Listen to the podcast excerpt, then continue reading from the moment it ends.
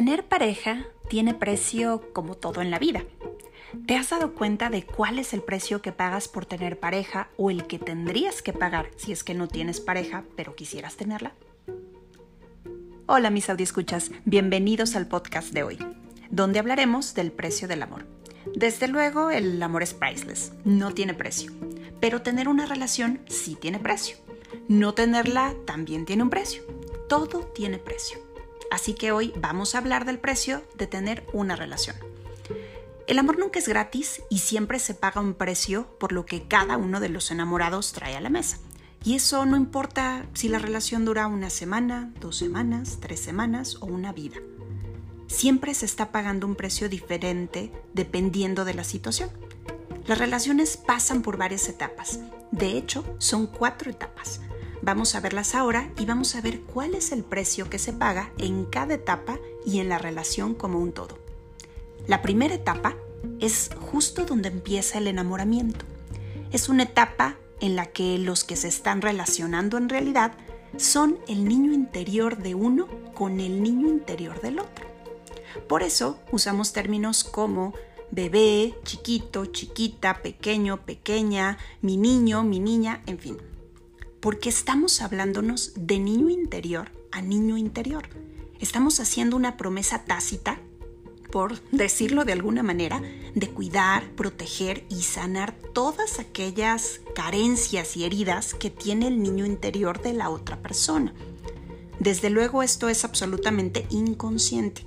Ninguno de los dos lo sabe, pero es lo que crea ese lazo en el principio de la relación. Cuando a esto se le añade pasión sexual, existe una fuerza magnética impresionante.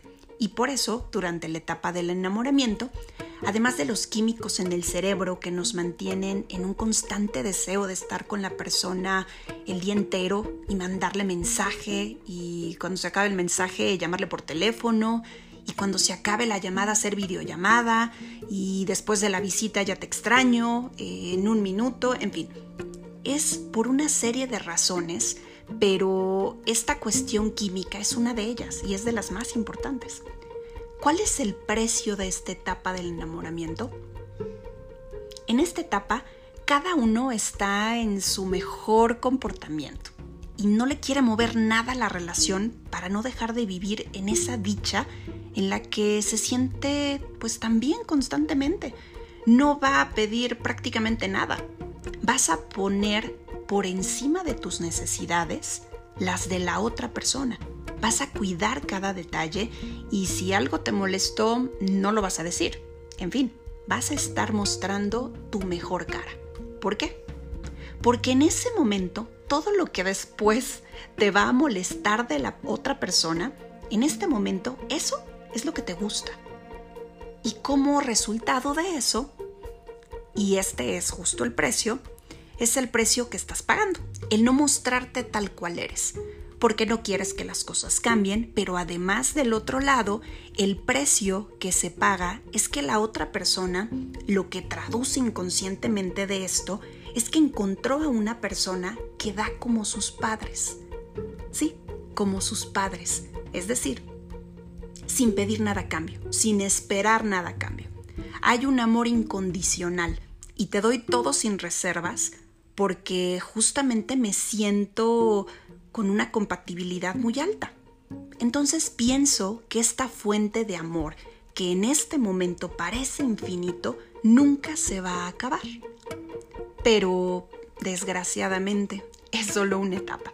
Una etapa en la que, como ya comentamos, se va a pagar el precio de ponerte en un segundo lugar y no ser tú, tú auténtico porque no quieres que las cosas cambien y el otro precio es que la otra persona se quede engañada pensando que toda la vida la relación va a ser igual y que le vas a dar sin reserva y sin pedir nada a cambio, porque eres como sus papás. Claro, todo esto de manera inconsciente. Etapa 2. La etapa 2 según los expertos, se denomina exclusividad. Y en esta etapa empieza a haber eh, aspectos inesperados, como comportamientos y respuestas que antes no había y que nos sorprende, porque empiezan a salir pequeñas lucecitas del verdadero yo de cada uno.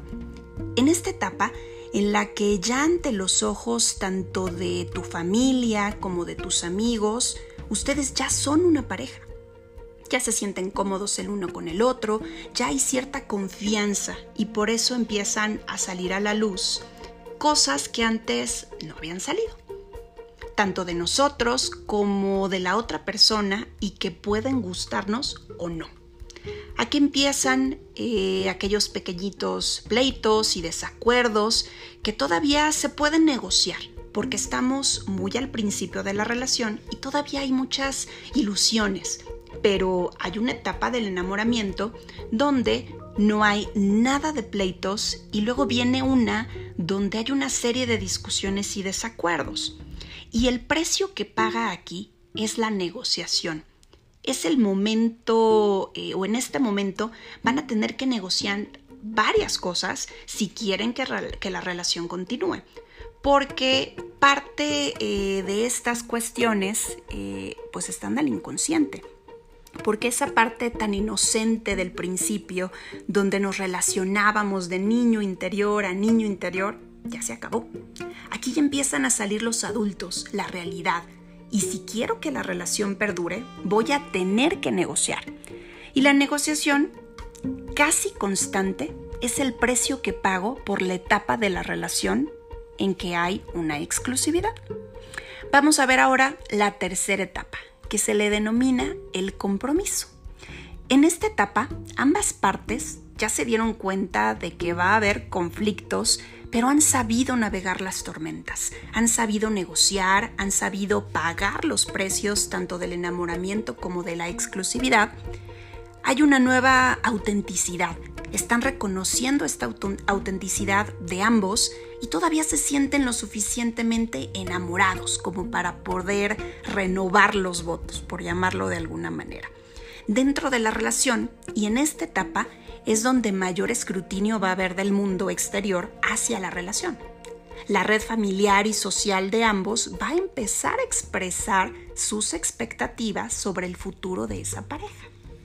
Y va a querer que sus opiniones importen y todo es a veces muy sutil y a veces muy evidente, pero afecta definitivamente a la relación porque se dan cuenta que la relación va en serio que ya duraron cierto tiempo, que han ido pagando los precios hasta ahora y que probablemente van a continuar juntos por más tiempo.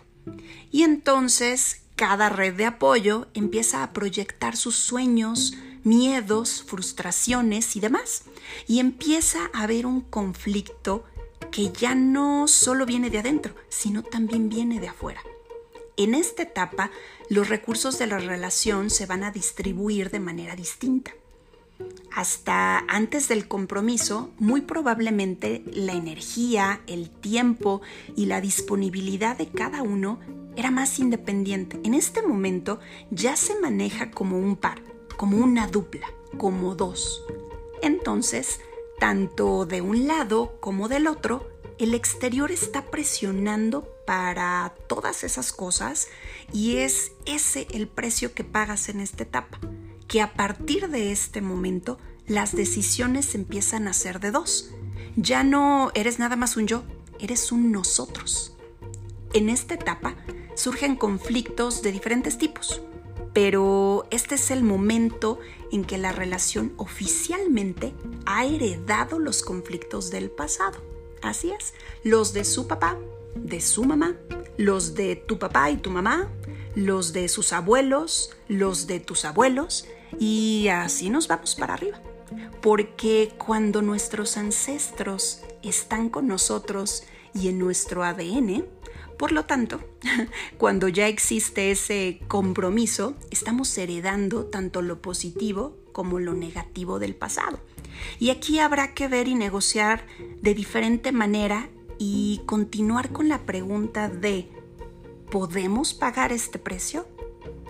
Esta pregunta, eh, si la respuesta fue sí, la pareja seguirá junta. Y si no, pues la pareja ya no pudo evidentemente pagar el precio y la relación terminó. Vamos con la cuarta etapa. La cuarta etapa se denomina establecerse. Como su nombre lo indica, ya se establecen, ya sea vivir juntos, casarse o cualquier decisión que tomen, que siga su cultura y educación eh, de acuerdo a sus principios. Y aquí la pareja ya hace una especie de avalúo más realista, porque ya se conocen mutuamente, ya conocen a sus familias, ya saben de qué pie coge a cada uno ya han negociado cómo se van a repartir los recursos, han decidido compartir el uno con el otro los recursos de cada quien y han llegado muy probablemente a nuevos acuerdos. Por eso siguen juntos. Y ahora pueden dar aquello que se estaba dando en la etapa del enamoramiento, de darle a ese niño interior todo lo que tenía de carencias con las carencias que venían cargando del papá y la mamá y viceversa se lo dan el uno al otro, pero ahora desde la seguridad y la estabilidad. En esta etapa, la fantasía de todo aquello maravilloso que veíamos en la pareja es reemplazado por la realidad, tanto de sus activos emocionales, económicos y demás, como de sus carencias en todos los sentidos. Ya son vistas con realidad y desplazan a la fantasía fuera de la relación y aquí empieza una etapa en la que hay un intercambio cómodo. Ahora pasa si el precio se vuelve muy difícil de pagar, si hay drogadicción, alcoholismo, infidelidad, mentiras, violencia. Ahí estamos hablando de otro tipo de precios. Cada etapa tiene el precio que les acabo de comentar. En esta última etapa, el precio es que la fantasía, que es algo maravilloso, se reemplaza por la realidad. Y no quiere decir que el precio sea bueno o malo, simplemente es el precio que se paga. Cuando llegamos a la cuarta etapa, es ahí donde debemos valorar si a partir de ahí el precio que estamos pagando es demasiado alto, porque puede haber cualquiera de estas cuestiones que acabo de mencionar y cuyo caso hay que hacer una especie de auditoría para ver si continúas con la relación o no. Incluso si no es tan grave como lo que, como lo que acabo de, de decir y el aburrimiento supera por mucho la felicidad, pues también no, no, no, no hay que quedarse por costumbre o porque llevo muchos años aquí o a lo mejor simplemente no hay que irse, pero hay que hacer algo, hay que modificar comportamientos y actitudes. El punto es que te des cuenta qué precio estás pagando por tu relación, que estés consciente y si ese precio es justo y vale la pena. Te dejo con esa pregunta y te mando un abrazo. Nos escuchamos en el siguiente podcast.